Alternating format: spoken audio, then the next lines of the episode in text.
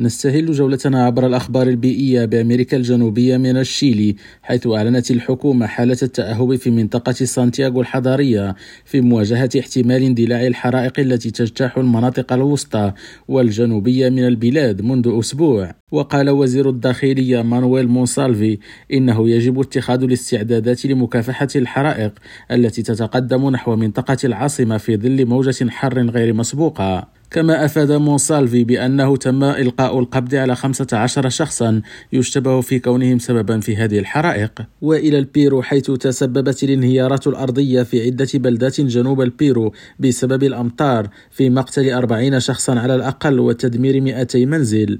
وكانت منطقة أريكيبا مسرحا للعديد من الانهيارات الأرضية بعد هطول الأمطار الغزيرة على المنطقة حيث تضررت 2000 أسرة.